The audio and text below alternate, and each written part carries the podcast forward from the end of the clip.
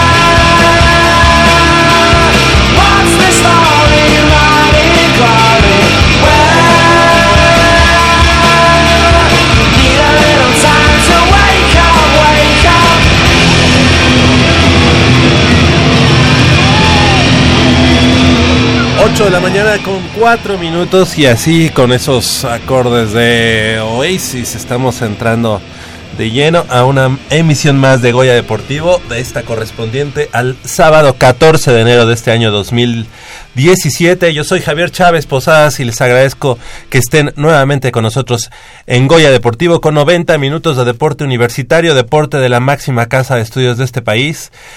55 36 89 89 con cuatro líneas a su disposición y la sin costo 01800 505 26 88. Del otro lado del micrófono nos acompaña como cada semana Crescencio Suárez en la operación de los controles técnicos.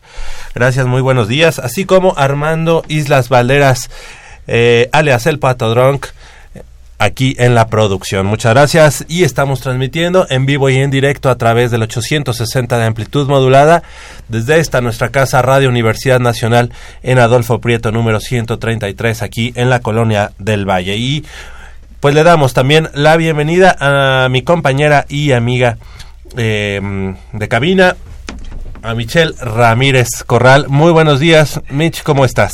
Muy buenos días Javier, muy buenos días a todo nuestro auditorio. Ya estamos a la mitad del primer mes del año y así como se empieza a ir, también tenemos la información, tenemos todo. Muy contenta de estar aquí. Tenemos un poco de el que es realmente el deporte nacional. Exactamente. Exactamente, bueno, uno de los deportes nacionales, por ahí también el juego de pelota, podríamos decir prehispánico, ¿verdad? Bueno, sí. Pero el deporte nacional ya, este, pues digamos, de, de, la colonia hacia acá, pues obviamente, este, la charrería, la charrería tendremos información de, de esta disciplina que regresa al escaparate deportivo de la Universidad Nacional, ya en algún momento eh, hubo equipo de charrería, estuvo eh, años alejado de la universidad y ha regresado ya al escaparate deportivo de la Universidad Nacional, la charrería universitaria. Estaremos platicando de eso, estaremos platicando también del polo acuático, que los Pumas pues también dieron, eh, dieron este buenos, buenos resultados, se quedaron ahí con eh, el segundo lugar del Campeonato Nacional de Primera Fuerza de Waterpolo, el polo acuático, y también estaremos hablando del Taekwondo, del Taekwondo en particular, con eh, una pues leyenda del, del, taekwondo eh, universitario que es la profesora Virginia Padilla Romero. Virginia Padilla Romero, exactamente. Ella entrenadora, pero pues obviamente eh, empezó siendo exponente del taekwondo universitario y es la, la mexicana, la primera mexicana que, que alcanza el séptimo dan, así que estaremos platicando con ella de este, de este gran logro y de, convertirse en la primera mexicana que, que lo logra. En, en, el género femenino, cabe aclarar. Sí, sí, la primera mexicana, exactamente. También estaremos platicando de nuevas organizaciones que se estarán sumando a eh, la ONEFA a partir de este año. Eh, ¿Qué te parece, Mitch, los Leones Negros de la Universidad de Guadalajara? Siempre la competencia es bienvenida, eh, sea cual sea, llámese como se llame el, equipo, eh, siempre es bienvenido. ¿Por qué? Porque eso te va a hacer más fuerte. Entonces, me parece perfecto que se, se unan a, la Organización Nacional de Fútbol Americano, los Leones Negros de la UDG, Universidad de Guadalajara, así como los Aguiluchos del Heroico Colegio Militar. Eh, también por ahí están los halcones marinos del Sindicato Mexicano de Electricistas. Entonces ya estaremos platicando un poquito más sobre todos estos temas que pues vienen a engrosar las filas de, de la UNEFA. Exactamente, ya, ya lo comentaste, los aguiluchos de la, del heroico colegio militar, hace una semana precisamente aquí estábamos platicando y les dije, ¿y quién crees que también podría ser? Los aguiluchos, y ya, eh. ya se hizo oficial. Eh, el heroico colegio militar que regresa por sus fueros al fútbol americano nacional, este, bajo las órdenes del coach eh, Ulises Gutiérrez. ah, no, Marco Pacheco Patraca, quien fue jugador de los Centinelas del Cuerpo de Guardias Presidenciales y hace unos años también coach en el equipo de los Pumas Zacatlán, así que eh, buen buen buen head coach que tendrá el conjunto de los Aguiluchos que, que habían tenido un buen desempeño allá en la Organización de Fútbol Americano del Estado de Morelos, la OFAMO, y que ahora ya en ONEFA pues buscarán hacer historia. Y que y pues como decíamos los Leones de la Universidad de Guadalajara que son pues también un equipo con historia, con historia en la Universidad Nacional, digo, la, la, Organización Nacional Estudiantil de Fútbol Americano, este, ya en su momento ya están por ahí también los Tecos, así que ya también los Leones de la Universidad de Guadalajara, los Leones Negros, entonces los dos equipos tradicionales de, de, de la Perla Tapatía estarán presentes en ONEFA, además de que obviamente pues también por ahí estuvieron en su momento los linces de la VM de Guadalajara, que ya ahorita ya, ya no están en, en, pelea, pero bueno, pues ahí, ahí estará eh, el fútbol americano en el occidente de la República Mexicana. ¿Qué te parece, Mitch, si cuando son las 8 de la mañana con 9 minutos entramos de lleno a la información eh, deportiva de la Universidad Nacional y es precisamente la Asociación de Charrería de la UNAM que tuvo su primera participación oficial en una charreada por invitación en el torneo guadalupano de la Asociación Metropolitana de la Especialidad en el lienzo charro La Tapatía los pasados 9, 10 y 11 de diciembre. Así es, Javier, los Pumas estuvieron presentes en la charreada efectuada el domingo 11 y alternaron la presentación con los equipos de la Nacional de Charros y los anfitriones de la Metropolitana de Charros. En el registro final, luego de practicarse todas las suertes de la charrería, la UNAM se ubicó en la segunda posición de ese día al acumular 198 unidades. El primer puesto fue para los anfitriones con 295 puntos y el tercer lugar para la Nacional de Charros con 175 eh, guarismos ese, ese término no lo conocía, con 175 guarismos. En total, durante los tres días de competencia se contó con la participación de 15 equipos. También se llevaron a cabo cada una de las suertes que comprende una charreada. Se hizo la cala de caballo, la faena de los piales, eh, del cordero, de la terna. No, ¿cuál cordero? perdón, del coleadero de la terna, el jineteo del toro, el jineteo de la yegua, las manganas, eh, a pie y a caballo y el paso de la muerte. Eh, como decías, es el deporte nacional. Polo, Leopoldo García de León, ¿cómo estás, Polito? Bien, Buenos días. bien, Javier, muy buenos días. Yo, yo el cordero en tacos, nada más. Oye, ese sí te pone todos los gustos, sí, pues. A ver, vamos a ver. Se hizo la cala de caballo. Lo calas, ¿no? Está así como que sí, sí está más fácil de, de entender. Ahori- Ahorita algún amigo radio escucha que, que a lo mejor haya ido a alguna charreada, pues a lo mejor nos puede platicar un poco. Hemos invitado a los amigos de, cha- de charrería de la UNAM, que todavía están así como que tomando tomando el este Pues las de pecho. riendas. las rien- riendas de su, de su de su, asociación. de su asociación, pero próximamente ya para que nos vengan a platicar la cala de caballo, bueno, pues lo están calando, lo están este, checando a ver qué tal. La faena de los piales, eh, ¿a qué le suena? Chispas. A- a- ahora Mira, sí nos hay un restaurante como- ah, que, que la verdad a mí me gusta mucho, está aquí en la calle de, bueno, en la, cal- en la colonia Juárez, para no, no irnos tan lejos, que se llama El Pialadero de Guadalajara. Ajá. Y yo sé que una hay unas sillas allá en Guadalajara que son hechas de piel con este con varas, digamos, que se llama el pial, ¿no? Entonces ahorita ya, se- ya me hice bolas porque es la faena de los piales. Eh, eh, hay un restaurante que se llama el Pialadero de Guadalajara, donde además venden unas este, tortas ahogadas y un este carne en su jugo bastante, bastante bueno, y se los recomiendo. Este, pero, ¿sabes qué? Seguramente, a lo mejor, nuestro amigo, el licenciado Enrique Ortiz, que él es chilango, él, él es del, de la Ciudad de México, pero que vive allá en Guadalajara, a lo mejor ya conoce a qué se, a qué se refiere la faena de los piales. Es, eh, eh, es el- la suerte esta de tener una yegua. Eh, creo que ha de ser la, la, la- la carrera que, que Ah. emprenden desde la puerta y de tenerla en un límite, ¿no? O. Cuando hay una como... Pues sí, hay una marca donde la tienen que Detenerla detenerla. con un- Ajá. con la, ahora sí que con No, no, no, no, no, no, todo no, carrerado no. Ajá, para detener la yegua. detener ese, ese, ese, ajá. Luego, eh, la faena del coleadero, pues el coleadero debe ser Del, de- de del la cordero. cola. ya la rebauticé. que la del cordero. Eh, No, no no, es la de no es la de tirar el becerro o esto eh, digo no sé no sé Ah, de las patas, hay una suerte, ajá, que donde le lazan las patas y lo tienen que derribar. No Ah, sé, puede bueno, ser Puede ser, ok. bueno hay uno hay un, a- a- hay ese y hay otro donde eh, agarran la cola del, del animal de en este Oh, caso también. y la, la, la entrelazan en su pierna para tirar Ah, al para tirar. no Híjole, sé si sea que ojalá nos toque en algún momento este ir a cubrir a la, la charrería universitaria, pues que nos explique, ¿no? Y si no, ojalá vengan. Luego dice de la terna, pues ha de ser de tres suertes diferentes, ¿verdad? El jineteo del toro, pues que está más fácil, que está más, más este, sencillo de, de entender. El jineteo de la yegua, seguramente pues eso no tiene ningún Las problema. Las manganas, ahí sí me, declaro eh, neófito. Y son a pie y a caballo. A pie y a Y el paso de la muerte es cuando vas Sí, en, un, en un caballo y te pasas hasta a otro, otro ¿no? sí Sí. Sí, la- el, el de las colas es el que te digo. La faena del coladero consiste en que un charro montado en su caballo esperará en la puerta del chute del partidero la salida de un toro, al que después de saludar y pachonear, lo tomará de la cola para amarrársela en la pierna.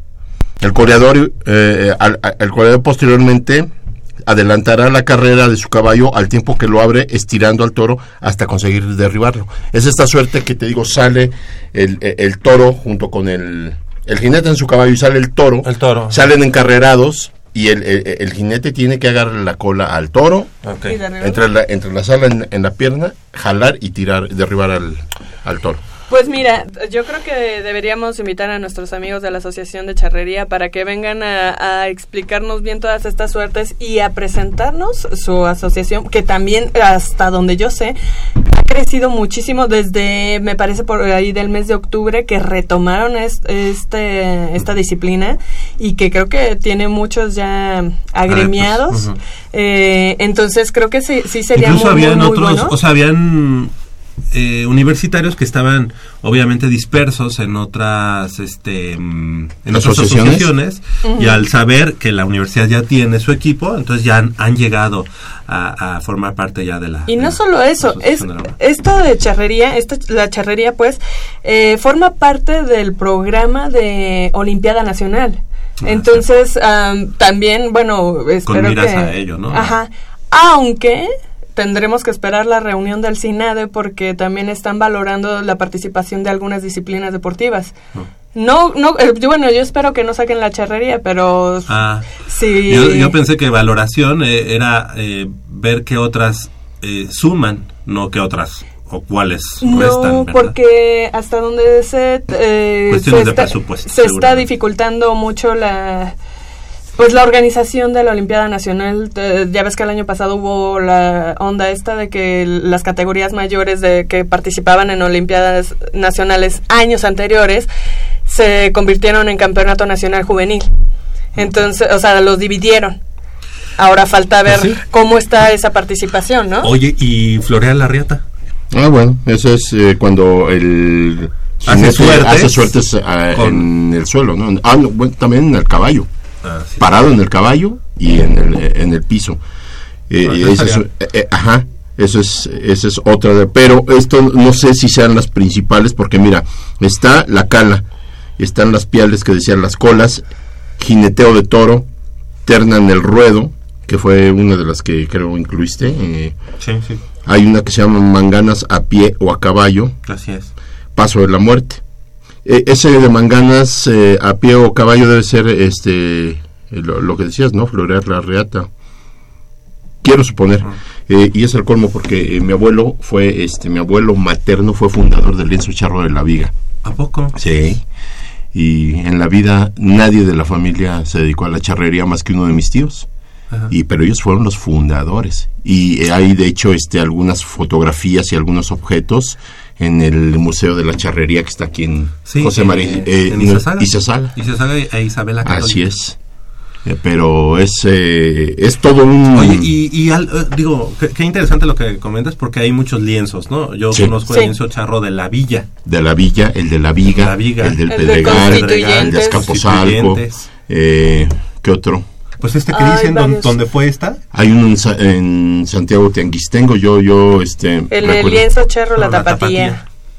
Sí, hay, hay, hay varios. ¿eh? No, de hecho, son competencias muy lucidoras y son temporadas muy largas, ¿eh? Sí. Yo no sé cuándo empiecen ni cuándo acaben, pero hay este su, su fiesta es grande y es, es muy importante, muy interesante, vamos. Está, está padre, ¿no? Está padre Lo que pasa es que uno está inmerso en eso y fíjate, para ser un deporte nacional debería de tener más difusión, no solo por, eh, digamos, a nivel universitario, sino a nivel este, ¿Profesional? eh, profesional y, y esto Sí. se debería de promover más, ¿no? Pero es que también la charrería es un poquito cara.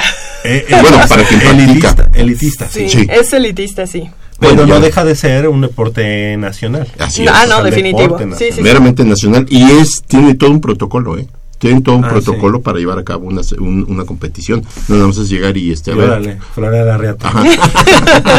sí no no no, y además, este, algo, algo importante, a mí me gustaría, eh, vi las fotos de esta primera competencia. Se primera ven muy participación lindas. oficial. Están muy lindas. Sí, muy bien, pero a mí me gustaría que en algún momento ya los Pumas, las Pumas, lleven, pues obviamente su traje de gala, como Ah, tiene que ser, Javier. pero obviamente que sea azul y oro. Sería De- excelente debería ser. Debe, ser. pero bueno, en este momento yo creo que los uniformes todavía no llegan. imagínate, imagínate ese, ese El fondo azul y los, los sí, toques los dorados. ¿no? porque la el de escaramuza las mujeres, pues obviamente la escaramuza es el grupo de, de femenil. Sí, femenil. exactamente. y tienen una primera reina y una capitana entonces Ajá. todo todo reviste eh, Importancia, importancia ¿no? dentro de la ceremonia Pero del- creo que con las mujeres el color de, la- de los vestidos Tienen que ser llamativos, ¿no? Este eh, tiene algo que ver ahí. Pero, Entonces, oye, el dorado sí podría ser. Ah, claro. Ese dorado, ese dorado que traes en tu pants podría bien este aparecer. este, sí, sí. Incluso dorado con luces, ¿no? Digamos. así es O sea, Sí, sí, dorado. sí. Pero bueno, es- pues es- qué, qué- qué bonito debe ser, ¿eh? La verdad, Sí. yo en mi vida no he seguido una charreada, en mi vida. Y fue en Santiago Tianguistengo. Bueno, yo le- en cuanto me entere que tenemos una, ahí los invito. Sí, Sí, pero, dile- pero diles, ¿van a ir de azul y oro? Porque si no, no. Oye, ¿y se echarán el Goya? Yo, Yo creo que sí. Sí, Yo ¿no? supongo que sí. Yo creo que sí. Pues hay que, hay que ¿cuándo, ¿Cuándo van a venir estos individuos, este productor? Que quieren que sea un poquito más tarde, ¿verdad? Que no, que si lo Eh, grabamos. de- deja que agarren bien forma este, la asociación, ¿no?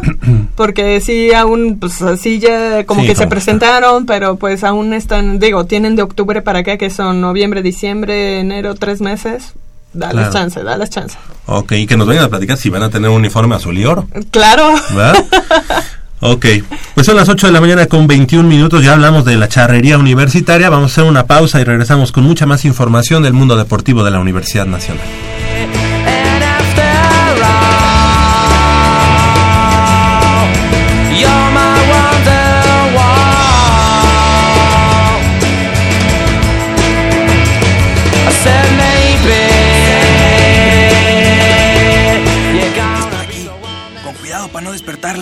Pero si ya son las 8. Shh. A las 3 arrancan, muchachos. Rífate, Pedrito. Con esta tiene que caer.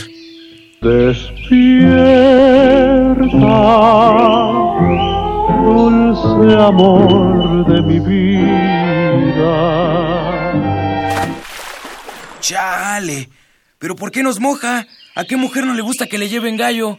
Pues a todas, pero no cuando escuchan Goya Deportivo. Los sábados en la mañana tienes una cita y no querrás que nadie te moleste. El cuadrante ensordece con el rugido del felino.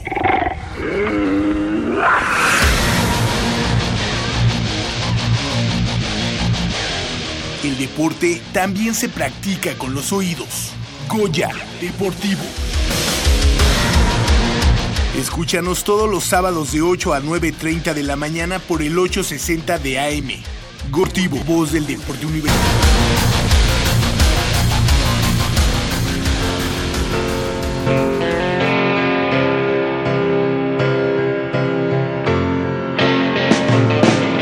slip inside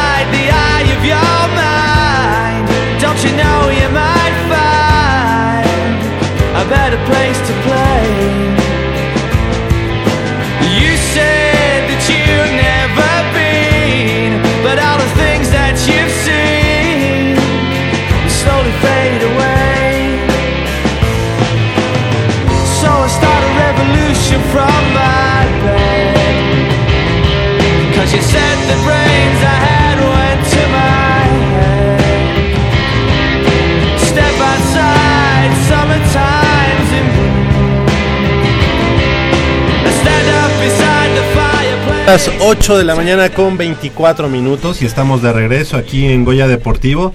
Y pues nos da, nos da mucho gusto eh, recibir en esta mañana eh, a la profesora Virginia Padilla Romero, ella entrenadora de Taekwondo de la Universidad Nacional y quien se convirtió en la primera mujer mexicana cinta negra nacional en ser reconocida con el grado de séptimo dan por parte de la Federación Mexicana de Taekwondo en el octavo examen nacional de cintas negras realizado en el Polideportivo Revolución de Guadalajara, Jalisco. Le damos la bienvenida.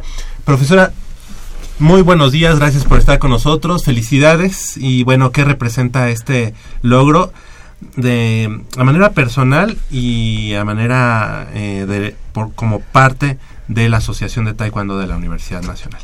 Bueno, buenos días, muchas gracias por la invitación. La verdad estoy muy agradecida que se nos tome en cuenta pues a cualquier deportista ante un hecho yo creo que nos ha permitido desarrollar alguna actividad, algún deporte, pues sobre todo de alto rendimiento y bueno, pues estoy muy orgullosa de haber este realizado mi examen ante la Federación y ser pues como lo mencionaron, la primera mujer a nivel nacional dentro de este arte marcial que es nuestro taekwondo. Exactamente, y además el taekwondo, que es un arte marcial que pues, la verdad es que en México, eh, digamos, no sé, desde que llegó Daiwan Moon. Daiwan Moon ¿verdad? es el que trajo, el que en trajo México, México. Y lo, lo implantó y bueno, pues la verdad es que ha tenido muy buen eh, muy buena respuesta por parte de los mexicanos y además ha dado buenos resultados también a nivel internacional.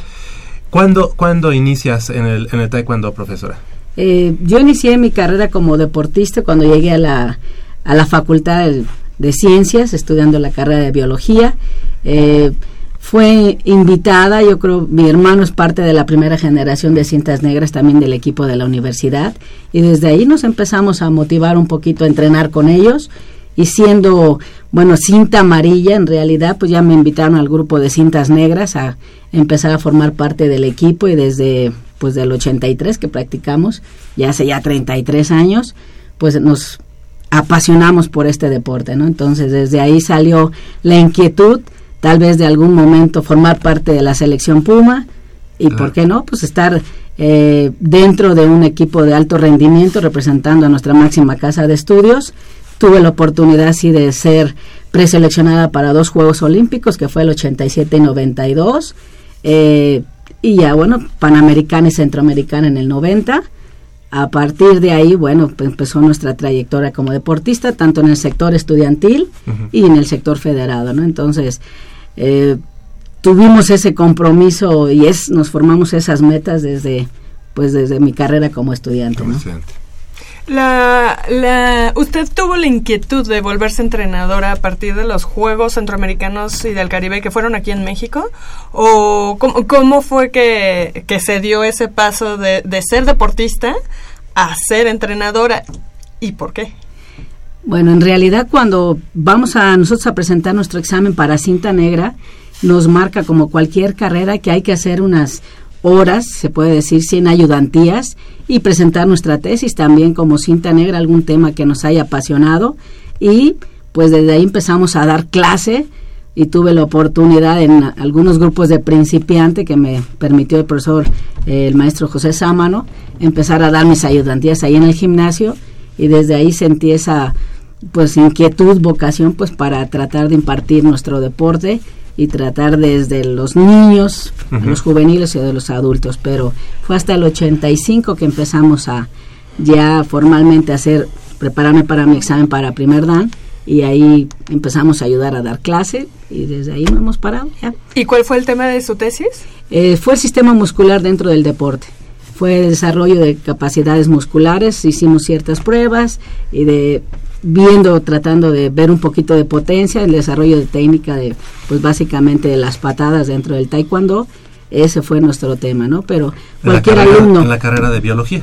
Estoy, estoy, estudié la carrera de biología ah. y entonces la fui enfocando, enfocando para ah. ver si podíamos manejar un poquito el desarrollo de potencia, este, habilidades, que es, pues bueno, en ese tiempo el sistema de competencia era básicamente marcar puntos y se basaba en potencia. Ahora ya un poquito nada más de hacer contacto, este, diferentes técnicas, ¿no? Ha cambiado demasiado el sistema de competencia en el taekwondo.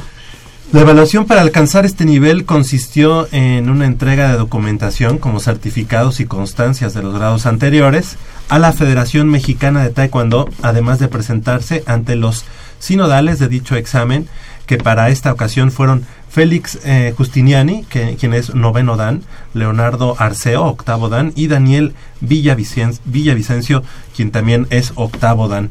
Eh, como ya lo comentabas, profesora, en 1987 comenzó la carrera deportiva en la Universidad Nacional mientras eras alumna de la Facultad de Ciencias, misma que prolongaste hasta el año de 1995 como deportista. Fuiste seleccionada de, de esta casa de estudios, la UNAM, y además seleccionada nacional mexicana para representar eh, a, a, México en los Juegos Olímpicos de Seúl 1988 y Barcelona 1992. Ahí fuiste preseleccionada. Sí, en los dos estuvimos, antes eh, teníamos la oportunidad de formarse varias eh, equipos, equipos que fue la selección A y B, y de ahí determinaban en realidad decidían, digo, ha cambiado el sistema y ahora es este en realidad el que gana el lugar, pues básicamente es el que se le otorga, pero antes no había la oportunidad como ahora de tener cuatro lugares, ganar por ra ranking, uh -huh. determinados lugares para cada país, sino había una invitación se conjuntaron de ocho categorías a nada más cuatro categorías, entonces la federación determinaba qué, com eh, qué competidores deben asistir y ellos decidían, desgraciadamente, si un ligero, un pesado y en ese tiempo pues bueno. O sea, digamos que tenías eh, los, la- digamos, todo, todo para ir, para ir, porque en tu categoría eras la mejor. Pero Así es. ellos, a final de cuentas, decidían, no, mejor vamos en fly, en... este, Así es. Sí, en ese aspecto eh, estuve formando, digo, siete años consecutivos en, ese, en esas categorías, nada más que en determinado momento sí decidió la federación, conjunto con todo el grupo técnico, el cuerpo técnico, eh, había unas competidoras a lo mejor de mayor eh, Con mayor práctica internacional y algunos este También también, de- posibilidades es, más pesados que decidieron decidieron uno muy ligero que en este caso fue Mónica Torres que Mónica fue nuestra Torres, sí. eh, seleccionada Fue la del de Pumas. 88, ¿no? 88 y 92 participó tuviendo meda- teniendo Fue medalla de bronce tuya, de- fue de mi generación Mónica desde ahí las dos empezamos a dar En ese Pues, a entonces pesar todavía de era de todo. apreciación, ¿no? Este- De- o sea, no era deporte oficial en Juegos Olímpicos. no fueron dos veces de exhibición De exhibición, perdón. Y ya Sí. después eh, de esos dos movimientos de, de exhibición, pues ya pasó a ser oficial, ¿no? Y en- dentro de esos mismos, eh, esas fechas, pues también estuvo medallista de oro William de Jesús. William de Jesús. Este, digo, son medallas que a lo mejor no se contabilizaron, pero en el deporte, pues ya fue la invitación formal para Juegos Olímpicos. El en empuje, ¿no? En el El 88 fue el profesor Park, el de entrenador, entrenador nacional. nacional, sí. Estuvo Manuel Jurado, estuvo, bueno, muchos, eh, fue conformado por cinco competidores, es la primera vez que fueron a, a Juegos Olímpicos, ya después se incorporó también Dolores Nor, que también fue medallista, eh, bueno, en realidad en todos los eventos que se han participado, pues sí se han obtenido medallas, ¿no? Y no quiero dejar de mencionar alguno y otro, sino eh, Enrique Toruella también fue medalla de bronce, eh, Manuel Jurado, este Dolores Nol, todos, todos ellos, la verdad, pues me reconocimiento como para empezar a abrir ese caminito eh, dentro de las medallas Claro. olímpicas, ¿no? Oye, Virginia, ¿en qué consiste, volviendo un poquito al tema, cada una de las ob- obtenciones de un dan o de un grado en el taekwondo? ¿Qué tan fácil o qué tan difícil, que me supongo que es más difícil que fácil, eh, es obtener un grado, un dan en el taekwondo? Sí, bueno, eh, sabemos que el- todas las artes marciales se manejan por cintas. Yo creo que es muy difícil eh, al inicio, bueno, son se van recorriendo por grados, que es del, del décimo cup, que son cintas blancas, al primer eh, cup, que es marrón o roja, y empiezan a hacer sus preexámenes, que ahora es al revés, del primer dan, que es el primero, hacia arriba, que sería segundo, tercer dan, todo eso. Y las federaciones han marcado cierto tiempo para poder presentar esos exámenes. Dentro de la Federación Mexicana se determina de que de primer dan a segundo hay que dejar pasar dos años, de segundo a tercero tres, tercero a cuarto cuatro, y así nos vamos. Entonces, pues ya cuando llega uno a quinto, sexto, séptimo dan, la verdad, pues ya hay un buen camino recorrido. Y en ese aspecto, pues bueno, tenemos que hacer igual nuestras formas, que es la base principal, las, las formas, lo que es el arte marcial. Y después ya hacemos un poquito pues lo que es la competencia porque también usamos hacemos un poquito de defensa personal hacemos combate. Todavía a la fecha pues seguimos eh, cumpliendo todos esos requisitos que marca la federación ¿no? entonces sí es un tiempo que establece la Federación Mexicana tanto Federación Mundial que hay que cumplir ciertos tiempos pero además pues activos no no nada más de presentarse Oye, ahí. oye, profesora, este, ¿qué documento tienes aquí? ¿O, o es, ese Bueno. es, digamos, el, el oficial? Eh, bueno, sí nos tenemos el que nos dio la federación ahora de eh, mencionábamos el de séptimo dan. Aquí está mi certificado, sí que lo otorga por presentarnos y pues haber aprobado el examen. Mencionaba yo que hace siete años eh, la federación esta esta actualmente esta este grupo de federativos marcó primer examen y también tuve la oportunidad a nivel nacional eh, fue la convocatoria para los entrenadores y también me, me- tuve la oportunidad y me animé a presentar mi examen pues bueno y fui de la primera generación que convocó la federación y aquí está mi eh, también mi título que fue cuando hice el de sexto dan entonces sexto tuve que dejar pasar siete, Siete añitos años. pues para poder presentar a, séptimo no El, el sexto Dan lo conseguiste entonces, bueno, lo ganaste, perdón, el 19 de noviembre de 2009. Así es. Y bueno, siete años exactos, el 9 Así de noviembre de 2016. Ya aquí está y consta el certificado que certifica, hace constar que a la persona mencionada, es decir, Virginia Padilla Romero, le ha sido otorgada la cinta negra séptimo dan en la disciplina de Taekwondo, de acuerdo con el programa técnico de la Federación Mexicana de Taekwondo, en el, el- o la octava el octavo examen de promoción de grados. Eh, y bueno, pues ahorita como ya tenemos esta tecnología de Facebook Live. Live, Live. exactamente, ya lo, lo, lo pudo observar. Lo, podemos presumir. O- oye, profesora, este, eh, ¿a qué se debe eh, en estos tiempos que marca la federación eh, de, para conseguir, para pasar de un dan a otro? eh, ¿Por qué se marcan esos tiempos? Y durante esos tiempos, independientemente de que tienes que seguir puliendo la práctica, hay innovación, se aprende algo más. Mira, yo eh, ahorita mencioné al profesor Park, este, yo practiqué taekwondo con el profesor Ah. Park. Muy bien. Y la verdad es que sí, los exámenes, claro, cuando estás en las cintas, son más, son, digamos, a lo mejor dos al año, una cosa así, más o menos, no recuerdo. Pero sí, yo me daba cuenta que lo- los que eran cintas negras, que eran los que luego hacían este los exámenes, eran sinodales en nuestros exámenes, cuando ellos iban a presentar algún examen nos invitaban, pero no eran tan seguidos. Así es. Eh, nos damos cuenta que, por, por ejemplo, mi profesor este, eh, iba a hacer un examen y nos invitaba, y luego otro y otro, pero nunca era el mismo, digamos así, tan seguido como nosotros. ¿A qué se deben esos tiempos? ¿Cuál es el argumento? ¿Se aprende realmente mucho más todavía? Claro, yo creo que bien determinan que el ser cinta negra no es el límite, sino a partir de ahí yo creo que está eh, la enseñanza, ¿no? Uno cree que ah, mi límite es voy a ser cinta negra y ahí esa es mi meta y hasta ahí. No, en realidad nos damos cuenta que apenas inicia el camino. Bien mencionan, eh, no sé que tenga el, nuestro deporte o cualquier actividad que nos apasione, pues seguimos ahí estando. Eh, sí hay que estarse capacitando, más como está cambiando el sistema de competencia.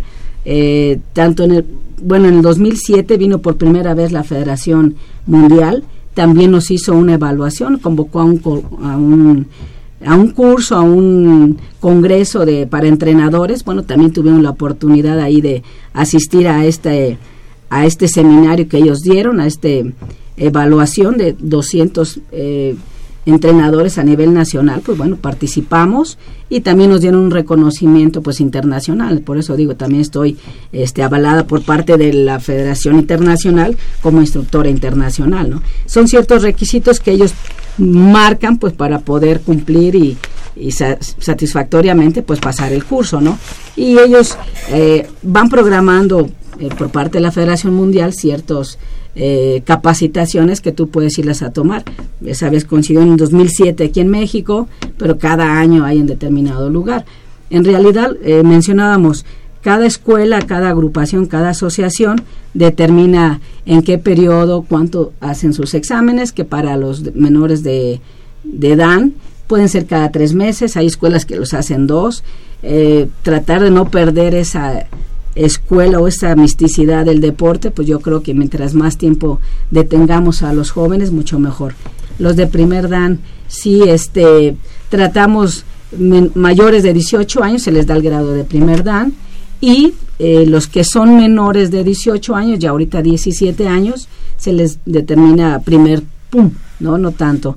Y este, tratamos de que sí esos exámenes, la federación marca dentro de su calendario capacitaciones, como es el caso ahorita que están este fin de semana eh, en Querétaro, que fue la, eh, esta evaluación para este año, y hay que estar capacitándose, ¿no? Seminarios desde nutrición hasta cómo ha cambiado la competencia, formas, también los jueces tienen su capacitación dos o tres para subir de nivel, son estatales, regionales, nacionales y ya luego pues a nivel internacional. Yo creo que mientras más eh, sí se exija un poquito la capacitación, pues el, el deporte, el nivel del deporte pues subir. va a subir, ¿no? Pero Claro. sí también está determinado por la asociación y hay ciertos lineamientos que marca la Federación Mexicana y sobre todo la Federación Mundial, que es la que estamos determinados. Oye, Virginia, ¿qué es lo que te anima? ¿Qué es lo que te motiva a seguir con, eh, buscando danes, eh, de seguir en el taekwondo? ¿qué, ¿Cuál es tu motivación de todo esto? O sea, digo, eh, si consigues pues todos estos certificados y todo, pero personalmente, ¿qué es lo que te impulsa a estar ahí? Bueno, en realidad yo creo que no nos damos cuenta qué capacidades tenemos cada quien hasta que nos ponemos una meta, un objetivo y ver que la podemos cumplir, ¿no? Y sobre todo yo creo dar clase como cualquier maestro, cada día, cada hora, cada este semana con desde los niños algo nos han de dejar, más esa capacidad que tienen ellos es sorprendente, desde las habil- habilidades que tienen, capacidades físicas, bien dice uno, maestra, ¿cuándo nos va a enseñar a subir por las paredes? Eso yo creo que nunca lo vamos a hacer. Pero la mentalidad que desarrolla, la, la influencia que tiene la televisión en los niños es sorprendente, ¿no? Que se vayan Pero- un fin de semana con un amigo que tengo Sí, de fiesta y no que fiesta por el techo. yo creo que al revés, ¿verdad? Pero, este, no, y, y ver a ellos que pueden lograr tanto desarrollo en clase de ciertos ejercicios que no podían, desde lo básico, ¿no? Una lagartija, un abdominal, que empiezan a tener un poquito más de condición física, digo, sobre todo, básicamente ahí en la universidad nos dedicamos, bueno, al deporte por salud, para eliminar cómo está la situación, un poquito el estrés, y ya los vamos metiendo un poquito a que ellos decidan a lo mejor formar parte de un equipo de entrenamiento de alto rendimiento, pues para lograr ciertas medallas. Mi idea es, bueno, si yo tuve la oportunidad de estar en una selección, qué más que nuestros alumnos sigan nuestros pasos y, y pues sí, ¿por qué no dar esas medallas, no? Que eso, de verdad, día con día en clase, ver sus logros, yo creo que nos motiva, ¿no? Dice uno, este no va a durar y es el que a veces al que les cuesta más trabajo, somos más necios y ahí estamos, ¿no? Que eso era en un principio, me acuerdo. ¿Por qué será eso? Nosotros eh, entre broma y broma decíamos, bueno, no es posible que paguemos una mensualidad por venirnos a, A pegar. a pegar, a lastimar, porque cada, de verdad somos masoquistas, de verdad. Nos- eh, el profesor Park nos ponía unas tundas, o sea, nos ponía unos entrenamientos durísimos. Salía Sí, uno no, no. molido de... Ha cambiado el sistema. Digo, al principio, bien me hará a lo mejor, por ahí menciona ratito la profesora Mónica Torres, que nos costó mucho trabajo, ¿no? Siendo mujeres, estar en un grupo y todas mis compañeras, ¿no? Dentro de un grupo donde el entrenamiento era muy fuerte, donde había, en este caso, algunos ya competidores, pues ya con cierta experiencia y pues dices, pero no nos vamos a ir las mujeres. Y ahí estábamos, eran las, todo el mundo Las lastimado, pero estábamos al día siguiente, Sí. ¿no? Eso, pues será adrenalina o será la inquietud que tiene uno y permanecer ahí en el equipo, ¿no? Y bueno, a pesar de todo, creo que las mujeres hubo medallas y nos empezamos a motivar que ahí estábamos tomadas en cuenta, ¿no? Pues la verdad es que eh, queremos agradecer que, que, que, haya que hayas venido, profesora, a compartir este este logro que es que es tuyo, pero que también pues lo compartes también con la Asociación de Taekwondo y que a su vez lo traes a toda la comunidad universitaria. La verdad es que nos hace sentir eh, muy orgullosos del Taekwondo universitario.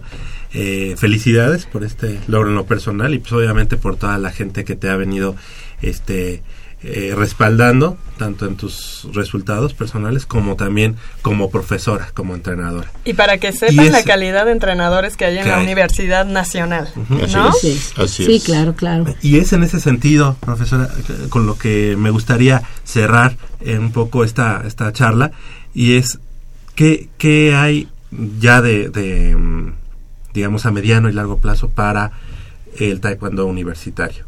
Hemos visto que en las últimas competencias, Universidad Nacional, Olimpiada Nacional, eh, a lo mejor de repente una generación es muy buena y de repente hay no tanto. ¿Tú cómo lo ves? Y, y más ahorita que ya tienes este, pues este nuevo logro.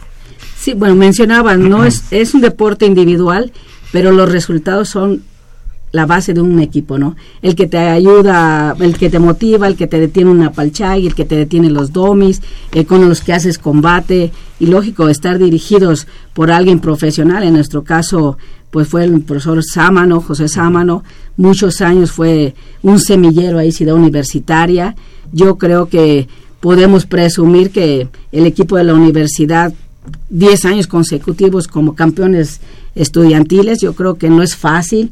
Luego tuvimos en el mismo año, a lo mejor eh, en el 97, campeones estudiantiles y de federación.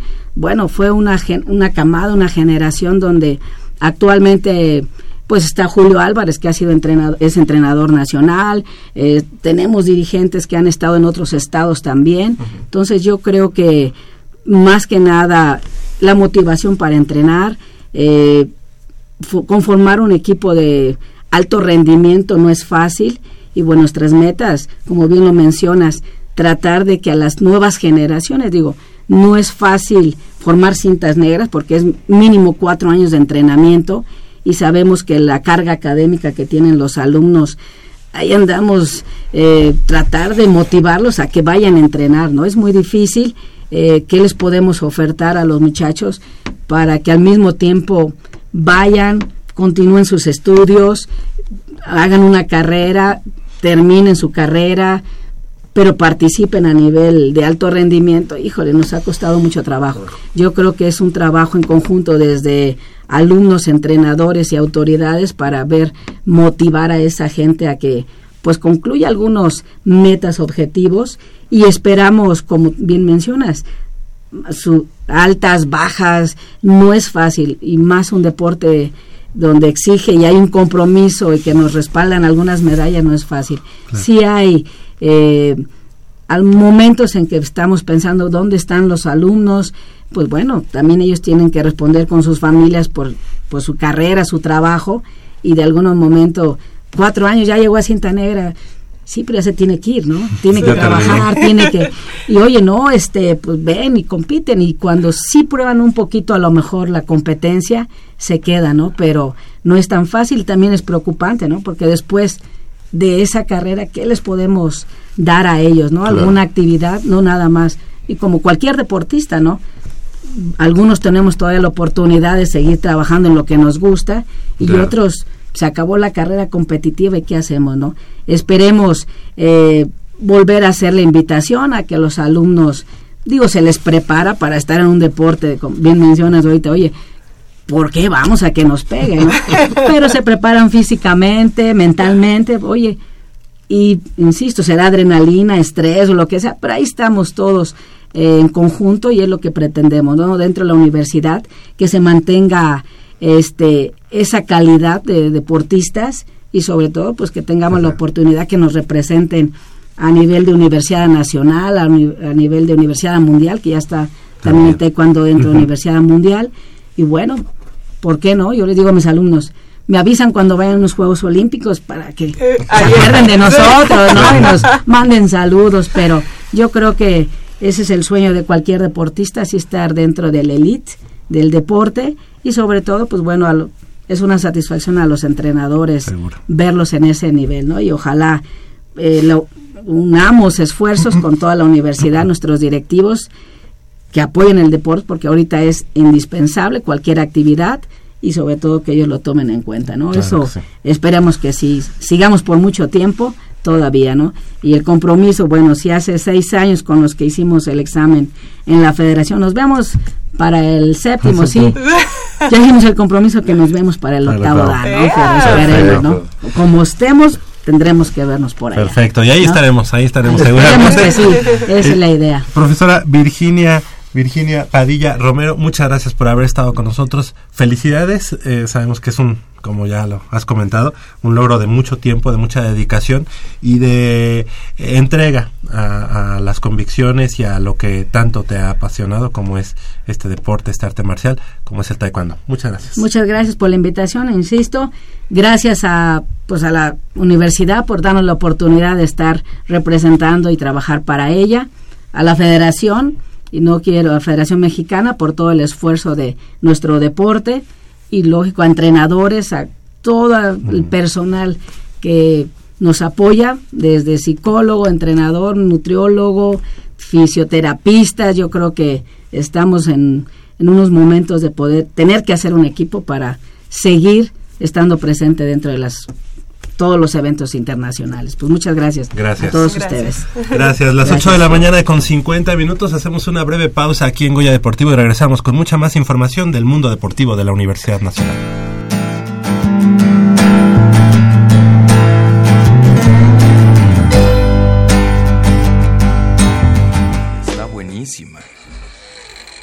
¿Qué estás viendo? No, no, no, no, no es nada. Estoy viendo mi Facebook, mi amor. Pero ese no es tu face. Sí, ya sé, pero por favor no le vayas a decir a tu mamá. ¿Qué es lo que no me tiene que decir, eh? ¿Eh? ¿Otra vez?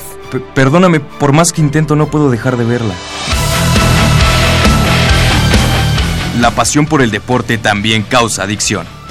www.deportes.unam.mx Noticias, videos, convocatorias, medicina del deporte y mucho más.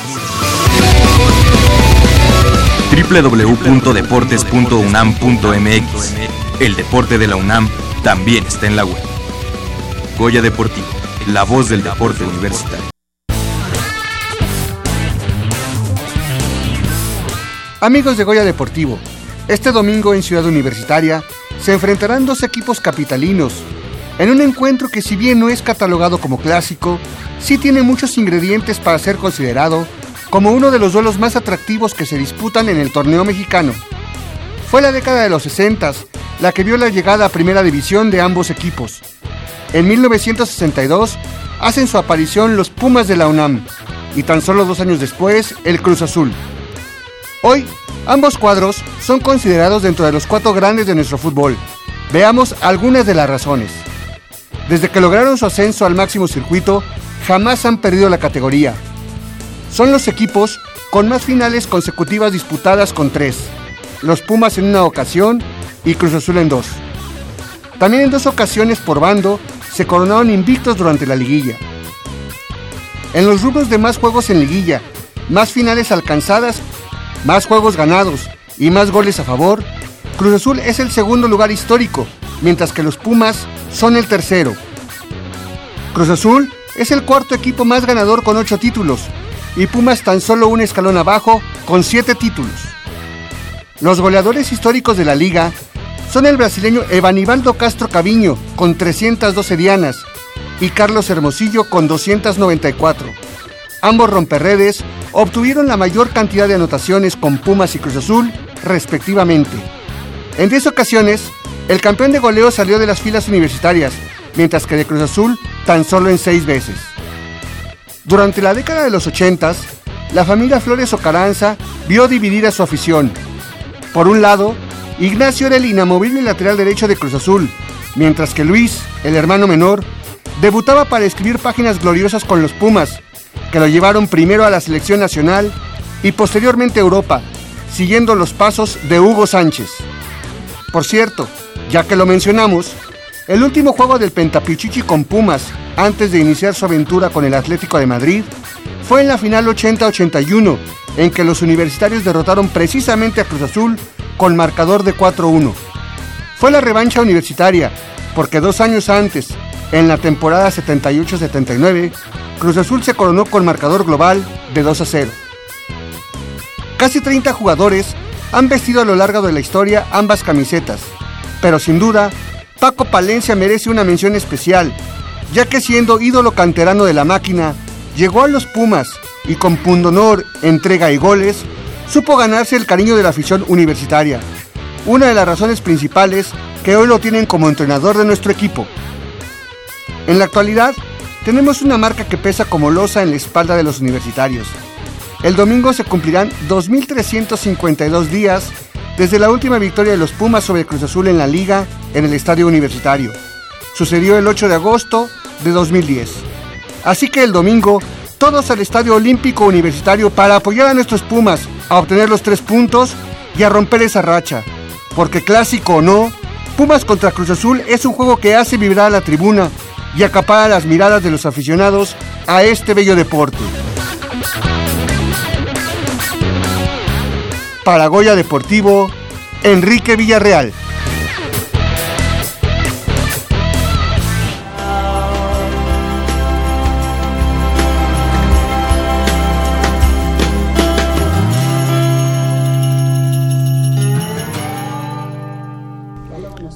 Oiremos Ocho de la mañana. 55 minutos, estamos de regreso aquí en Goya Deportivo y bueno, eh, platicábamos eh, al iniciar esta emisión de Goya Deportivo que tenemos información también del fútbol americano eh, y es que hay nuevas, nuevas organizaciones en la Organización Nacional Estudiantil de Fútbol Americano. Eh, la primera de las nuevas organizaciones son los Leones Negros de la Universidad de Guadalajara, quienes en 1988 participaron en la categoría mayor y desde hace una temporada en la categoría juvenil. Es decir, ya, ya es oficialmente una nueva organización que se suma a la próxima eh, pues intermedia y también, ¿por qué no?, pensar ya en la Liga Mayor.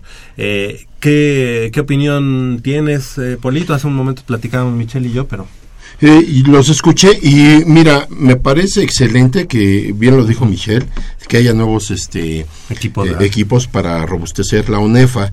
Eh, obviamente eh, desconozco yo la, el nivel que traiga cada uno de los equipos, ¿no? Aunque el Colegio Militar hace muchos muchos años ya, ya, ya participaba o participó. Este, estos equipos, pues para mí son nuevos. Lo que sí te puedo decir, este de halcones marinos, yo los he visto entrenar porque eh, este deportivo era de nosotros cuando existió Luz y Fuerza. Sí. Ese era el, el- El- el el deportivo del Sindicato. Mexicano de Electricistas. Entonces el campo 1, porque hay siete campos, este se les asignó a estos muchachos. No sé si vayan a, nada más sean así como halcones marinos. Ahí por porque dice, del Hueso, ¿no? sí, dice, está, eh, estarán jugando en el sindicato de electricistas. Yo me imagino Sí, que es, no. es su campo, nada es su más. campo nada más, no sé qué, qué asociación sea. A mí me suena muy interesante. A final de cuentas, el, el sumar, el que haya nuevos prospectos, enriquece a la liga, ¿no? Y qué bueno porque son semilleros. Si todavía son equipos de intermedia y, o juveniles y todavía no dan el paso a jugar en la liga mayor, son prospectos que todos los equipos ahorita de ONEFA pueden voltear a ver. Pueden eh, haber buscadores y se pueden sacar este Y además un eh, club, un club es, es positivo que también se sume, como dices, eh, también como semillero. Y algo importante, eh, ya, lo, ya lo comentábamos, los Leones Negros de la Universidad de Guadalajara, que a final de cuentas también es un equipo que también por el fútbol, la asociación del fútbol soccer, eh, tuvieron mucha, mucha este, tradición. Allá en Guadalajara obviamente pues tienen más tradición, pero que, que ahora estén sumándose a, al fútbol americano de ONEFA, yo, a mí se me hace sensacional la parte de los Leones Negros.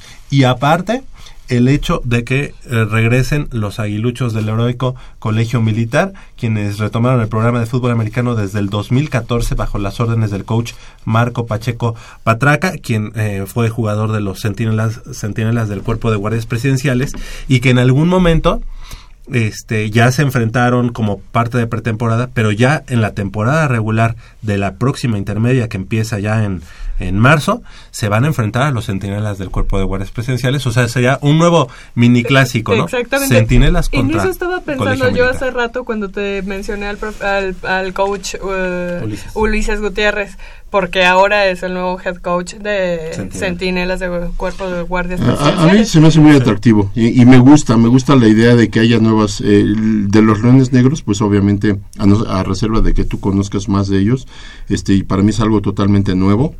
No dudo ni tantito, hay material, hay, hay jóvenes eh, por todos lados que, que quieren jugar fútbol americano y no dudo que traigan un equipo fuerte, porque yo creo que para ingresar a la UNEFA ya Sí, debes ya- de traer en, en- en forma un equipo competitivo. Si estuvieron no- en juveniles. Ah, fíjate. Eh, eh, en otra, en una liga de allá del occidente, pero con buenos resultados. Fue la misma liga que en su momento los tecos también agarraron como para tener ese fogueo. Fueron campeones y dijeron, ya nos vamos a ONEFA. Y ahora en ONEFA, pues han- ya fueron campeones, incluso del grupo eh, rojo. Así que, este, pues ahora. Así tanto es que no es cualquier cosa tampoco. ¿Cómo? No es cualquier cosa tampoco. No, no, no. De hecho, ahora ya estando Leones Negros de la Universidad de, Gua- de Guadalajara y este Tecos de la Universidad Autónoma de Guadalajara, pues va a ser otro buen Otro tiro, clásico. otro clásico.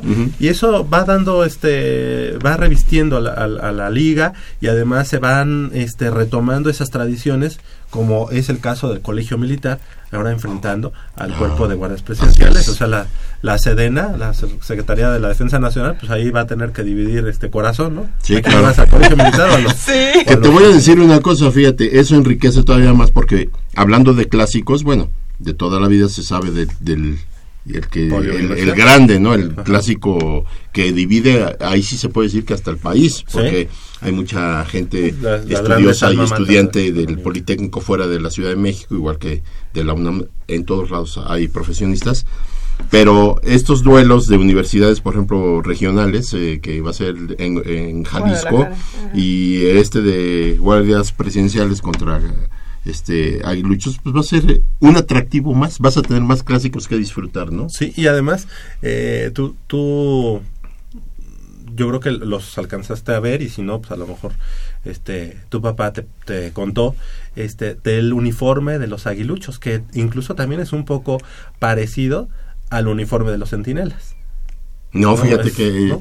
sí, no, una- no, una no, car- no. carmesí con este con dorado. Ah, sí. Creo que creo que sí, el de los aguiluchos, pero digo yo no no no vi al colegio militar jugar, No, yo tampoco, tampoco. Pero, pero bueno, este también esa parte de los colores y las tradiciones pues se va a retomar, así que Pues qué bueno. A mí, bien, a mí me da mucho gusto porque el, el deporte en México tiene que crecer y el fútbol americano requiere de que haya más este equipos eh, que estén dentro de la organización, porque volvemos a lo mismo, así crece el fútbol, crece la competencia y sobre todo hay ma- mayor aspiración a que pues de nuestra liga salga uno, dos, tres jugadores no muy lejano a la NFL, ¿no? En alguna ocasión, En ojalá, alguna ojalá. ocasión, No, y no solo eso, sino también con aquello de que se está buscando que ya tengan más partidos de Liga Mayor entre conferencias.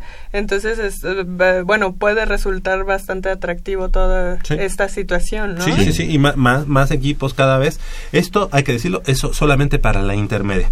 Para la Liga Mayor eh, se va a conocer el ingreso de nuevos equipos hasta la Asamblea General Ordinaria. La cual ¿Se va ¿Se febrero. vislumbran nuevos Sí. equipos? Sí, Sí, y, sí, sí. y posiblemente, bueno, a lo mejor no la reintegración ya completamente con ADIT ONEFA, pero sí como que se está platicando un poquito sobre tener una mayor cantidad de partidos durante interligas entre pues de las hecho, dos. una de las, de las eh, digamos, de las ponencias que se están dando es que el grupo verde, no, grupo blanco y grupo rojo de ONEFA jueguen entre ellos sus inter, inter este, conferencias, digamos. Y que ya el grupo verde solamente juegue algunos partidos, este, pero inter interligas que sería este contra con ADEIP ya no grupo verde contra grupo blanco porque se ha, se ha visto que la, la Sí hay diferencia diferencia, ¿no? Sí hay, sí hay Sí, diferencia. sí, sí hay diferencia. Y en el récord, pues les daña.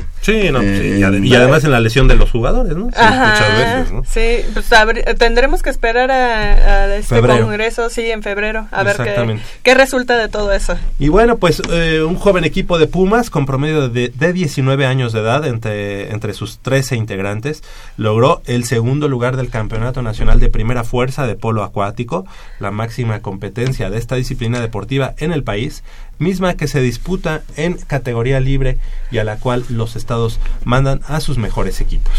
La competencia de polo acuático se realizó en el complejo acuático Scotiabank, escenario en- que fue sede de los Juegos Panamericanos en Guadalajara en 2011.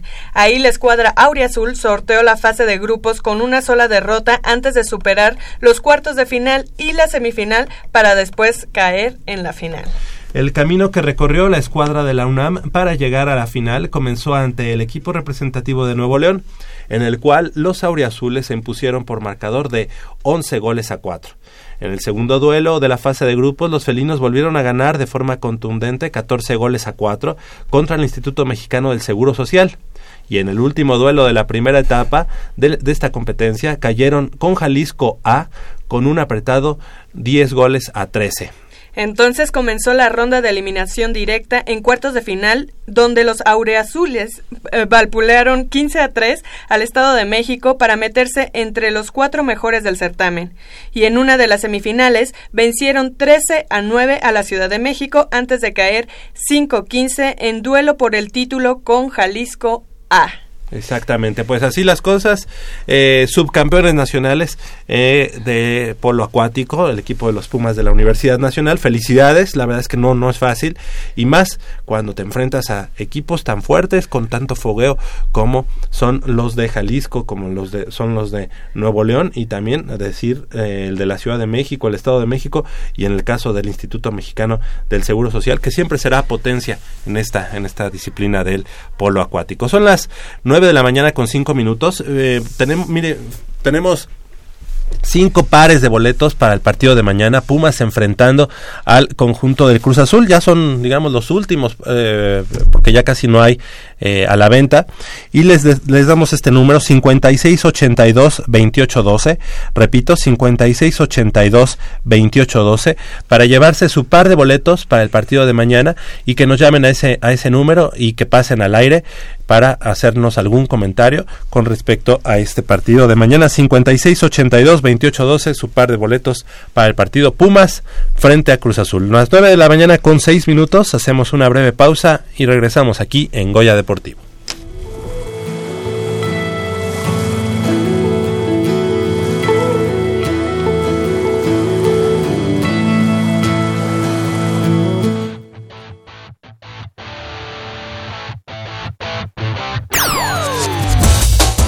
Aunque no se quebró la racha de 35 años sin ganar en Guadalajara, Pumas tuvo una buena presentación en el Clausura 2017. Por eso, ahora como local, tratará de sumar sus primeros tres puntos en el certamen cuando reciban a Cruz Azul en la fecha 2. Y es que ante la máquina, jugando en el Olímpico Universitario, se tiene otra asignatura pendiente, pues no la derrotan desde hace seis años, lo cual para Darío Verón es hora de terminar. Eh, ahora tenemos un partido eh, duro también contra, contra Cruz Azul, que tenemos que corregir los errores que, que cometimos contra Chivas para, para mejorar eso y, y sabemos que tenemos que hacer un partido perfecto, así que sí queremos ganar a Cruz Azul. Con la excepción de Chivas por la tradición que lo rige, el cuadro de Francisco Palencia es el equipo con menos jugadores no nacidos en México, pues solo están registrados Matías Britos, Nicolás Castillo, Gerardo Alcoba, Abraham González y Brian Ravelo. El resto son mexicanos y la mayoría provenientes de la cantera universitaria, situación que para el ahora capitán resulta digno de resaltar. La idea de, de nuestro presidente es muy buena. ¿eh? Nosotros, los jugadores experimentados, eh, lo estamos apoyando a los jóvenes y también exigiendo a los jóvenes y darle la confianza ¿no? para que nos pueda también ayudar. Y yo creo que eh, a nosotros nos motiva mucho eso, nos motiva mucho eso jugar contra Chivas, jugar contra el América, contra Cruz Azul, y yo creo que es una motivación extra también para los jóvenes y yo creo que lo van a hacer muy bien. Y es que para el paraguayo es sumamente importante que se retome la esencia del equipo. El torneo pasado le di a Luis Fuente el gafete de capitán para que también, para que también los canteranos puedan soñar de, de tener algún día el gafete de capitán, ¿no? que también tiene calidad, tiene personalidad. Eh, y bueno, y, y, ahora mis compañeros eh, me apoyaron eh, mucho otra vez para que yo sea el capitán y bueno, ahora hay que asumirla otra vez y bueno, es, estoy contento y bueno, voy a tratar de, como siempre, de, de apoyar eh, a mis compañeros, de exigir a mis compañeros y todo junto para, para sacar esto adelante.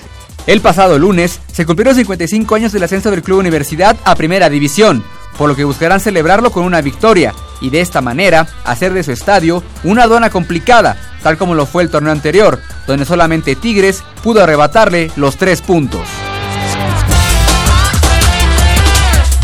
Para Goya Deportivo, Armando Islas. Bien, pues ahí está el previo del partido de mañana. Les invitamos a que nos llamen 5682-2812. Ya colgamos el teléfono porque lo teníamos descolgado para que no eh, se saturara. Ya me parece que ya está tomando la llamada. Y bueno, ¿cómo ves el partido de mañana, Polo? Bastante eh, atractivo, ¿no? Atractivo. Este, eh, si Pumas juega como se jugó la semana pasada, bueno, pues hay, hay posibilidad de sacar el resultado. Eh, realmente se corrió con un poco de mala suerte el partido pasado, aunque el tiempo de posesión eh, que tuvo Pumas fue muy inferior al que tuvo Chivas y eso yo creo que tiene que trabajar Palencia en, en, en este en tener más tiempo de posesión porque eh, dicen que la pelota eh, entra eh, del lado que esté del Más. arco que esté más cerca, ¿no? Entonces eh, el tiempo de posición de, de Guadalajara fue fue superior al que a- al que tuvo Pumas y eso repercutió un poco en o un mucho en el marcador, ya que Pumas tuvo la verdad tres cuatro oportunidades más que no pudo concretar y nos sigue fallando la, la cuestión de, de concretar, ¿no? Oportunidades. Guadalajara tuvo dos, aunque también tuvo por ahí otro par. Y, y fue un juego muy bonito, muy disputado. Yo no lo vi, ya después vi este algunas eh, eh, Ujú. a- a- algunas repeticiones. eh, pero fue un, un juego muy abierto, muy espectacular. Me gusta la propuesta de Pumas, la Sí, verdad, sí, me sí, gusta mucho. Y este y sí siento que estamos un poquito cortos de plantel. Eh, volteas a la, a, la, a la banca y son cinco o seis canteranos. Canteranos. Todos son... Ahorita platicamos de lo de que no hubo cambios. de que- así es. Luis Silva Mondragón, muy buenos días, gracias porque nos llamaste y bueno, pues tu comentario, bienvenido aquí a Goya Deportivo. Buenos días a todos y antes que nada pues un muy buen año para todos ustedes y Gracias. para el obviamente para todos los aficionados a Pumas. Perfecto. Oye, ¿cómo ves el partido para mañana? Mira, pues este ojalá, espero que, que mañana ya rompamos esa racha de ya varios años, si mal no recuerdo creo que ya son seis años en el que no se derrota Cruz Azul en CEU, Ajá. entonces pues mañana esperemos que, que salgamos con la victoria, ¿no? Perfecto, pues te llevas tu par de boletos, Luis Silva, y bueno, pues el día de mañana, este, em, ¿qué será? A las, de, a las 11, a las 11 en punto, ahí que estaremos sí. entregando los boletos en el mismo lugar de, del año pasado, ahí enfrente del mural de la Universidad del Pueblo, el pueblo a la universidad, ¿ok? Muy bien, pues muchas gracias, ¿eh? Muchas gracias a ti. Tres, Hasta tres- luego. tres Hasta luego. derrotas, dos empates. Es lo que tiene Cruz Azul últimamente en el Estadio Olímpico Universitario. No, es nada... eh, O sea, tres derrotas Pumas Ajá. y dos empates. Dos empates, o sea, no hemos eh, no lo hemos visto llegar. Y es muy importante los tres puntos, Javier, el día de mañana, porque de lo contrario empezaríamos a, a- a marcar distancia de los líderes y eso yo creo que Pumas no puede permitírselo, además de que Pumas está mostrando una cara, insisto yo, muy, muy atractiva, un equipo muy agresivo, un equipo sin miedo de ir al frente, eh, sí hay que corregir. Nicolás Castillo. Muy bien. ¿Qué te deja? Muy bien. Eh, muy buena sensación. Fíjate, Sí, para, para tener pocos días y luego luego llegar a integrarse y, y- debutar en la primera fecha, no me deja un agra- muy agradable sabor de boca. Es un jugador que se ve que sí, totalmente tiene idea de lo que es eh, la portería, lo que es eh, tener eh, en mente, eh, ahora sí como dicen, el, eh, la portería la tiene bien ubicada, es un jugador que sabe mover, es rapidísimo, muy rápido y eso me agrada mucho. Es un jugador que puede arrancar de atrás, fíjate, de hecho, o puede esta- esperar en punta eh, balones, ¿no? Pero es un jugador que a mí en lo personal siento que le va a aportar mucho a Pumas y si por ahí corremos con que el equipo se conforme y se conjunte de una manera agradable, puede salir hasta campeón goleador, ¿eh? Así te lo pongo de esta manera. Ojalá. Jesús Quintanar, gracias por llamarnos. Eh, tienes tu par de boletos y cuál es el comentario que nos quieres dar. Pues estas dos grandes instituciones que se conformaron en los 60 dieron muy buenos partidos, muy buenos encuentros en los 70, Exacto. en especial cuando emigró de Ciudad Cooperativa Cruz Azul la institución al Estadio Azteca. Así y es. que nos tocó por suerte el que teníamos a nuestro máximo golea- goleador Evanibaldo Castro Cadiño.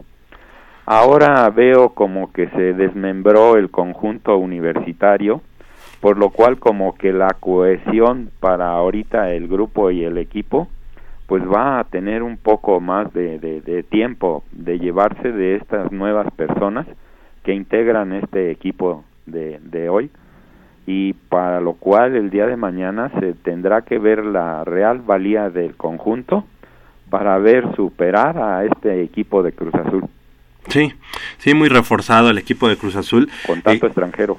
¿Verdad? Sí, exactamente, Jesús.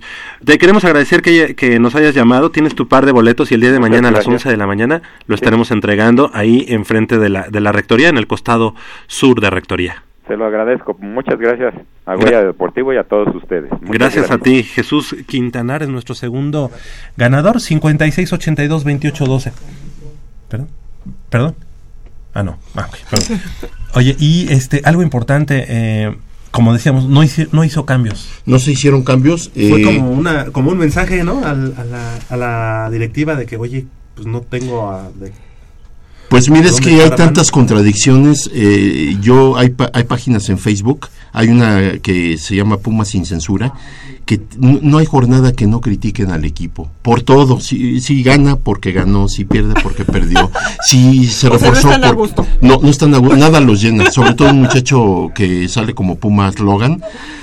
Nada más no, no, no, no, no lo satisfaces con nada eh, y, y- y- des- desafortunadamente predisponen a, la demás, a, a más gente. Mira, yo te puedo decir una cosa, si, si Pumas quiere volver a sus raíces, que es la cantera, es un trabajo que no se hace en un día, Javier. No. y que tienes que arropar. De años. Tienes que arropar con gente de... de- de Ahora, ah, hay, este, ahorita se hizo lo que se pudo, ahorita se, se, se reforzó como se pudo y, y, y como se pudo no me refiero a traer cualquier eh, jugador, sino que lo que se trajo es bueno, es, eh, es competitivo. Eh, y la gente, eh, torneos atrás, no, que qué pasa con la cantera, que ya estamos hartos de fulanos, están en perengano y que a los canteranos los tienen, este... Y cuando eh, te das cuenta que los canteranos tampoco tienen así como que la mejor calidad en este momento. Vamos a ponerlo así, pero ahora que se, se empieza a reestructurar el equipo y empiezas a traer dos o tres refuerzos y lo eh, empiezas a, a subir a los canteranos, ahora también ya, no, que es que el equipo no se reforzó, ¿cómo es posible? Que nada más hayan traído uno. O sea, la gente es impredecible, es este nada las llena, nada les parece. Yo creo que la mayoría de la gente quisiera ver que contratan seis jugadores bomba y que crean que parándose en la cancha ya te ganaron Ya tres ganaron. campeonatos No, al hilo. ¿sabes Digo, la verdad es que es, es, es fastidioso. También es muy fácil estar criticando Así es. desde, desde tu trinchera. Así es. Pero pararte ahí y estar tomando decisiones No que, que sí, no, pa- para nada, que tengan que ver con tanto jugadores, directivos, que Dinero. si eh, dinero, que si la, tu afición, que si no sé qué, no es nada No, fácil. no, claro. Y siempre a alguien le vas a quedar mal. Y, y- y- y tengo un amigo, por cierto, este, si, si nos está escuchando, porque dijo que iba a intentar escuchar, que es, este, eh, para mala suerte, pero es mi amigo, es, es de los Steelers y le va a la América, eh, Adriano Oropesa. Por esos bueno, puntos, no, y que dice que por qué nunca criticamos a Pumas y que por qué no decimos. No, por- sí. Claro que sí. Digo, No, sí. Luego es que no es el programa, le digo, si ha habido alguien crítico para la directiva, jugadores y demás, hemos sido nosotros. Oye, pero nos critican mucho por eso también. Tenemos a, a Julio Mancera, eh, ya ganador de un par de boletos. Muy buenos días, Julio, gracias por llamar. Eh, ya tienes tu par de boletos y algún comentario que quieras hacer eh, con respecto al partido de mañana. Sí, buenos días. Este, pues nada más para desearle suerte al equipo y, este, esperamos que con los refuerzos eh, sigan adelante, ¿no? Claro, este sí, hay que hay que darles tiempo a, a estos refuerzos, pero la verdad es que se vieron bien, ¿no? El, el fin de semana pasado. Sí, aunque no tuve la- oportunidad de verlo por la Sí, situación del, del internet y todo eso, pero sí. sí debieron de, de- de haber jugado bien. Claro. Te queremos agradecer que, que nos hayas llamado. Julio Mancera, tienes tu par de boletos y el día de mañana a las 11 de la mañana estaremos entregándolos enfrente de la torre de rectoría en el costado sur, enfrente de, de donde está el mural, la Universidad del Pueblo, el pueblo a la universidad, por donde está la pagaduría. Sí, está bien. Muchas gracias. Gracias, hasta luego, buenos días. Igualmente, buen día. No, que nunca, nunca dicen nada de, de los Pumas y no sacan sus cosas. Le digo, no, no, no, no le digo. Este, claro que lo, lo hacemos, somos severos muchas veces. Digo, eh, y nada más hablas mal, mal de mi América y de mis eh, Steelers. Digo, ni Oye, oyes un- el programa. un punto importante. Bueno, para, también, para el día ¿no? de mañana Ah. tenemos, tenemos un, un, un tema que es este y que hay que tocarlo Javier. abono y- es es un Oh. bueno es una confusión pero es una confusión que si ya numeraron todo que si ya numeraron una zona que si está nada más delimitado es un desgarriate Oye, a ver, una pregunta.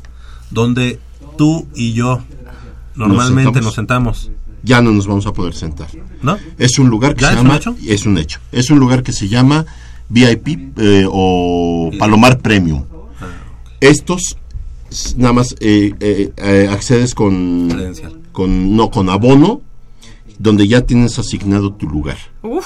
Entonces, Dios, es que el sistema de Ticketmaster estaba, es lo que estaban comentando en la semana, que no tiene como para... Para, que tú elijas. Ajá, para que elijas tus Pero aquí el problema, Mitch, es que también en cantera se presenta. Yo estuve en cantera dos días y en uno me decían, no, no, no, nada más la parte delimitada, esta sí es este co- eh, con lugar y ahí viene en el abono y ahí vas a llegar y hay un acomodador y te va a decir, este es su lugar, el campeonato. Ah. Eh, pero lo demás es libre, lo demás. Y no es cierto. Ahora resulta que todo, todo, todo, todo el palomar este, es Está numerado. numerado. Entonces tú compras tu O, boleto o todo el palomar va a estar numerado. Porque ya hasta salieron fotografías donde te dicen eh, los señalamientos en el boleto. Esta es su entrada de acceso, este es su lugar, este es su fila, este es no sé qué. Te tienes que fijar como en cuatro o cinco cosas para acceder a tu lugar. Sí, Yo que te voy a decir una- bloque, se llama una cosa que bloque, lugar, Ajá. este La po- las porras que estaban eh, ahí en Palomar ya las movieron hacia cabecera norte. Entonces ahí va a estar la Plus, la México 68 y ¿Pero no me acuerdo qué otra porra. Bueno, porque así lo decidió la directiva. ¿Te acuerdas unos chavos que... Permíteme, vamos a un, un pequeño paréntesis. Tenemos a Marco Antonio Rojano, que ya se llevó su par de boletos para el día de mañana, Pumas Cruz Azul. Marco Antonio, muchas gracias por llamar. Eh, ¿Algún comentario? Pues gracias por los boletos, felicidades por el programa y que sigamos muchos años más apoyando a los fabulosos Pumas de UNAM. Perfecto, Marco Antonio, pues te agradezco mucho que, que hayas llamado. El día de mañana a las 11 de la mañana estaremos en- entregando los boletos en el costado sur de la torre de rectoría, donde es la pagaduría. Ok, claro que sí, feliz año a todo el equipo y que sigamos con más Goya Deportivo. Ah, te agradecemos mucho. Muchas gracias a Marco Antonio Rojano. Sí, gracias a ustedes. Hasta luego. Entonces, volviendo al tema, es una confusión tremenda. Mira, yo, yo lo, aquí el, el problema que veo es que, número uno, le pedimos, le solicitamos a toda la afición que asista al Estadio Olímpico Universitario mañana que respete los lugares si es que así ya están asignados. Y sí, efectivamente, dice Mitch, y lo dice eh, eh, perfectamente, eh, Ticketmaster no te dice, a ver, escoja su lugar. Y es que también para un aforo de no sé cuántos miles, pues imagínate uno por uno, este, seis boletos, sí, a ver, escoja su lugar, a ver, deme estos seis. Bueno. o sea, como si fueras a la sala Oye, de Zahualcoya. oye, oye, este- Como en el cine, ¿no? Ajá. Digo, está bien, nos va a costar trabajo. Sí. Este, pero tú, este Polito, acabas de ir a ver Dallas contra Washington, contra Pieles Rojas. Ujú. Yo acabo de ver este Seminoles contra Lagartos de Florida. Y todos los boletos, en tu caso seguramente fue así, Sí. fueron numerados. pero los puedes escoger. Aquí la zona, nada más la de la, la de premium, sí puedes escoger tu lugar, hasta donde yo sé. Ok, ok. Lo que Es- llaman ellos que es abierto, que eh, sí es abierto porque dicen que te puedes sentar donde, donde quieras, no. Unos dicen que sí y otros dicen que no. No dicen, ya todo el palomar es numerado. A mí no me interesa llegar y comprar un No, lugar. ya que- lo- a lo que voy es, o sea, yo el día de mañana, este, yo llego después que tú. O Ajá. sea, tú llegas primero. Entonces, este, yo no puedo escoger dónde te tocó a ti, Polo, en tal. Ah, ok, entonces yo quiero escoger el que está al lado. Ajá, por decir. No, no, o sea, la máquina, digamos, va a decir, estos, estos no, te lo boletos. asignan como en los conciertos. En los conciertos te asignan el lugar y Yo lo aunque único tú que te quisieras puedo hasta decir adelante, es tal que fila, yo tal, tuve que ir a canjear mi abono. Lo tuve que ir a canjear. Y no me dieron a escoger lugar. Porque no es de la zona premium, es de la zona abierta. Así como no, se le, se le va a canjear. Porque todavía mi abono cubre un año. Y ya pasaron seis meses y ahorita faltan seis meses. Ok, hacemos eh, otro paréntesis y le damos la bienvenida y muchas gracias por llamar a, a nuestro último ganador de esta mañana, que es Héctor Galván, que se lleva su par de boletos para el día de mañana. ¿Cómo estás, Héctor? Buenos días. ¿Algún comentario?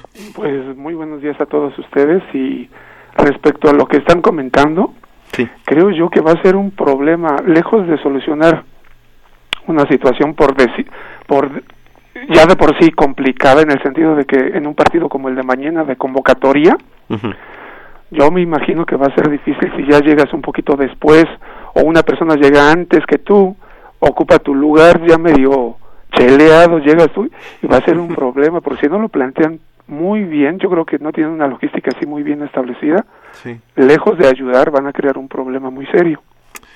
Es lo que yo creo, ¿eh? Pues sí. Sí, sí, sí, la verdad es que estamos, estamos pensando eso. Héctor, te queremos agradecer que hayas llamado. Tienes tu par de boletos para el día de mañana y a las 11 de la mañana nos vemos en el lugar que siempre lo entregamos, el costado sur de la Torre de Rectoría, donde está la pagaduría. Muy bien, muchas gracias.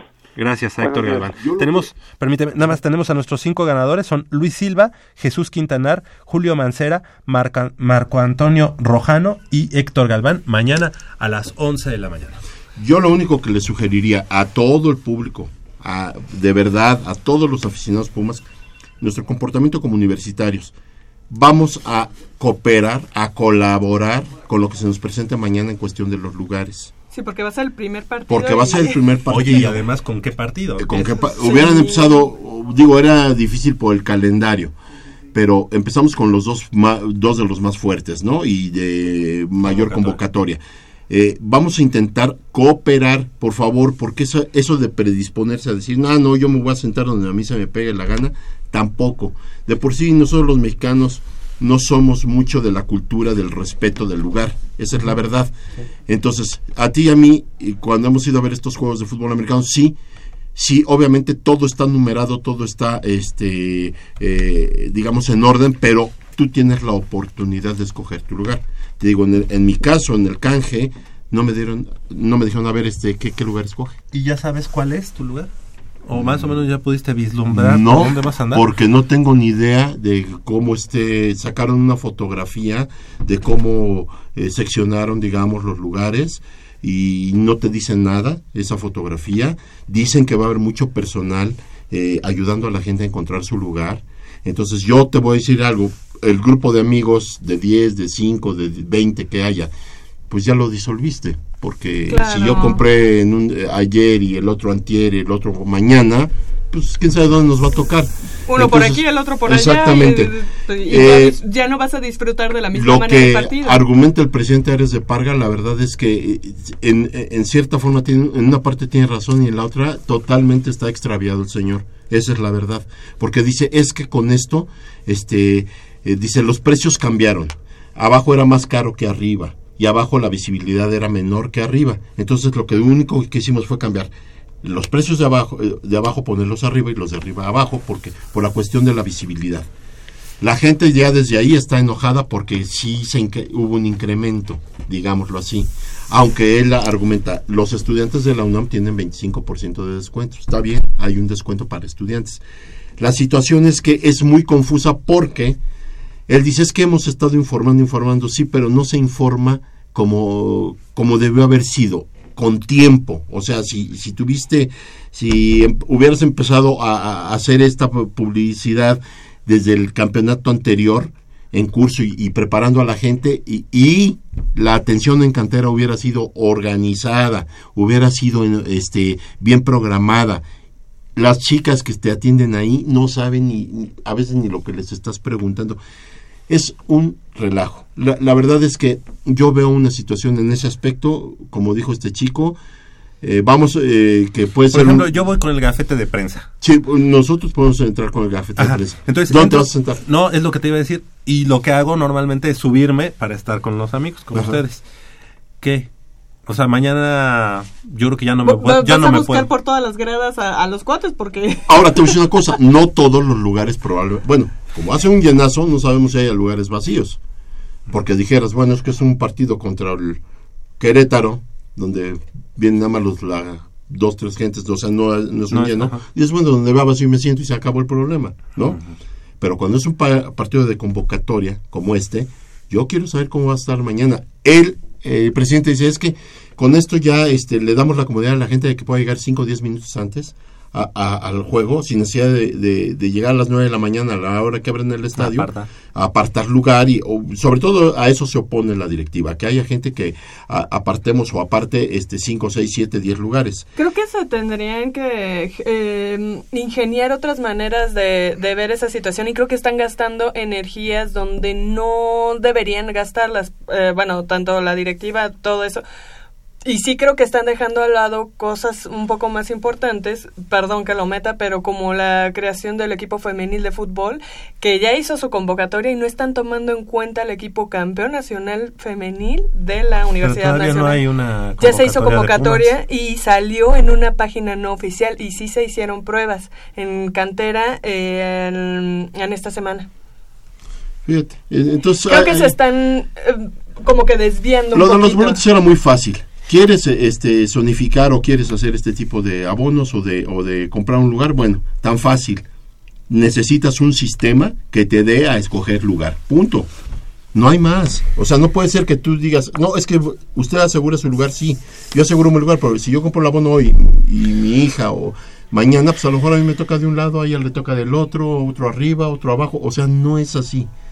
Eso por un lado. Y por otro, yo creo que eh, el, el Olímpico Universitario, que no se le pueden tocar muchas cosas porque está considerado patrimonio, eh, yo creo que en el aspecto de las gradas, yo creo que no hay ningún problema si pusieran butacas, porque no estás dañando, Dañando la estructura. la estructura del estadio, ni la, la, la, digamos, este, todo lo, lo que es eh, eh, la obra La de... joya arquitectónica.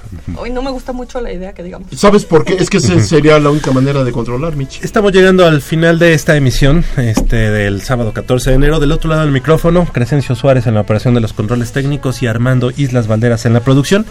Y de este lado del micrófono, pues nos despedimos. Michelle, Michelle Ramírez Corral, muchas gracias. Muchas gracias, Javier. Solo quería hacer el comentario de que por parte de la dirección del deporte universitario sí se está buscando un acercamiento con el club para lo del equipo femenil de fútbol soccer. Muchas gracias por el favor de su atención. Les dejo un beso, Puma. ¡Mua! Le agradecemos al licenciado Enrique Ortiz que nos llamó desde Guadalajara y dice los colores del colegio militar fueron oro, negro y carmesí. Están muy, muy parecidos Sí. a los de a los de Centinelas. Centinela. Ok. Muchas gracias, Leopoldo García de León. por Gra- gracias Javier, gracias Mitch. Nos vemos el próximo sábado. Esperemos eh, venir a comentar un triunfo de, de los Pumas. Exactamente. Yo soy Javier Chávez Posadas, les agradezco el favor de su atención.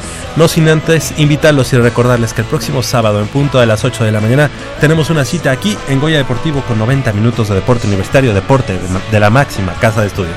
Hasta la próxima.